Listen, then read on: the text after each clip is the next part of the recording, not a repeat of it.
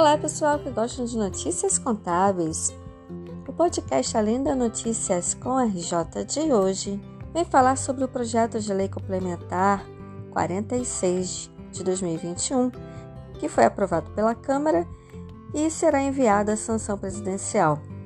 Se for sancionada, vai ajudar empresas do Simples Nacional, inclusive o MEI, o projeto aprovado pela Câmara refere-se à criação de um novo programa de parcelamento de dívidas de micro e pequenas empresas participantes do Simples Nacional, inclusive para o MEI, empresas em recuperação judicial e empresas inativas poderão participar.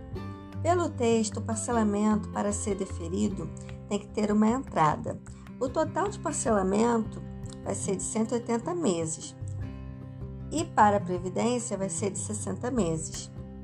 Terá descontos sobre juros, multas e encargos proporcionalmente, mas para isso terá como base os faturamentos do período de março a dezembro de 2020 comparado com o período de março a dezembro de 2019.